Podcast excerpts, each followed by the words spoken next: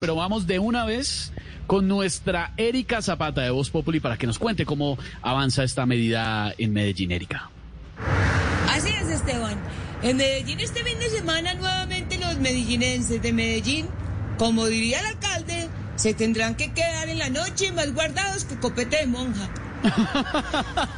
Las que deben estar muy tristes con el toque de queda son las parejas que llevan más de 10 años de casadas. Porque después de tanto tiempo, uno ahí ya toca y no se queda. Pero no se preocupen, que después tendremos tiempo para salir. Acuérdense que no hay mal que dure 100 años. Ni cuerpo que lo resista. No, señor. No hay mal que dure 100 años, ni Amparo Grisales que lo conozca. Siguiendo con el tema del toque no se les vaya a ocurrir hacer fiestas porque ustedes saben que el alcalde Daniel Quintero les corta la luz. Hablando de servicios, yo creo que eso es lo que combina el esposo de la tigresa del oriente.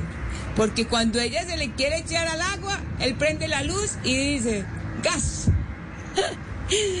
Informó Erika Zapata y sigan en sintonía con Voz Populi, que el que a buen árbol se arrima. No, señor. Al que buen árbol se arrima, se ahorra 500 pesos de la entrada al baño. No, no, no. Ay, muchachos.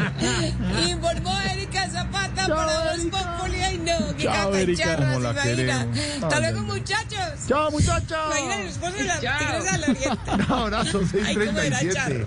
Estamos en Voz Populi.